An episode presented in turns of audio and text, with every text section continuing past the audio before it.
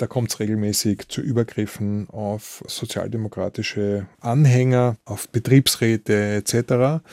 Parallel vollzieht sich ein ähnlicher Prozess im Norden Italiens, wo Rechtsradikale eine Terrorkampagne gegen die Gewerkschaftsbewegung der Landarbeiter vor allem in der Po-Ebene fährt. Und das führt dazu, dass nach zwei Jahren mit Überfällen, mit Morden, mit vielen Verletzten schlussendlich die Moral der Landarbeiterschaft auseinanderbricht. Die Gewerkschaftsbewegung wird erfolgreich zerschlagen. Und das nimmt man auch in Österreich wahr. Deshalb reorganisiert der Arbeiterrat und die Sozialdemokratische Partei 1923 ihre Einheiten. Einerseits, weil man Leute hat, die aus der Volkswehr kommen, die also militärisch äh, trainiert sind und die man dann integriert hat in Fabrikswehren. Auch in Fabriken hat sich auch die Arbeiterschaft Sorgen gemacht vor Plünderungen. Diese Fabrikswehren hatten aber auch die Funktion, Streiks zu beschützen. Und hinzu kamen die sogenannten Arbeiterordner der Sozialdemokratischen Partei, die sozusagen Veranstaltungsschutz gemacht haben. Und diese Fabrikswehren und Ordnerformationen fasst man 1923 zusammen zum Republikanischen Schutzbund. Dieser Republikanische Schutzbund soll Gewähr bieten, dafür einen Putschversuch der Rechten zu verhindern.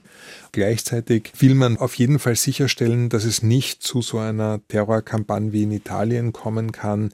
Und dieser republikanische Schutzbund wird in den darauffolgenden Jahren systematisch ausgebaut. 1926 wird er in den ASKÖ integriert. Zu seiner Höchstzeit verfügt der republikanische Schutzbund über etwa 80.000 Mann. Das ist natürlich eine mit Vorsicht zu genießende Vergleichsgröße, aber das österreichische Bundesheer hatte 30.000 Mann. Allerdings hatte das österreichische Bundesheer im Unterschied zum Schutzbund schwere Waffen und eine eigenständige Logistik. Der Republikanische Schutzbund hat ja gewissermaßen eine klare Einsatzprämisse. Die Einsatzprämisse ist, wir wollen in der Lage sein, einen Heimwehrputsch zu verhindern. Also, dass die Heimwehren einen wie immer gearteten Marsch auf Wien veranstalten würden und die Regierung eventuell mit so einem Projekt auch sympathisieren würde, aber nicht in der Lage wäre, Bundesheer und Polizei einzusetzen, weil der sozialdemokratische Einfluss zu stark ist auf diese Strukturen. In dem Moment nämlich, wo die Heimwehren Unterstützung durch die Staatsmacht bekämen, wären sie heillos überlegen. Das war auch den Sozialdemokraten klar.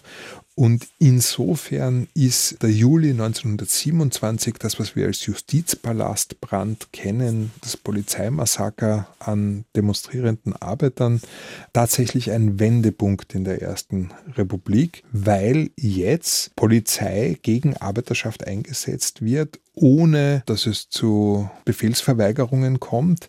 Und das Bundesheer wird zwar in die Kasernen gerufen und bekommt Ausgangssperre, aber in den Kasernen bleibt es ruhig, auch als sich herumspricht, was da draußen los ist.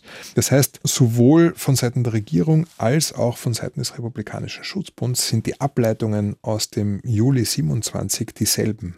Wenn es einen Bürgerkrieg gibt, dann wird es die Linke jetzt nicht mehr nur mit den Heimwehren zu tun haben, sondern auch mit Polizei und Bundesheer. Das heißt, jetzt gibt es ein klares militärisches Übergewicht der Rechten.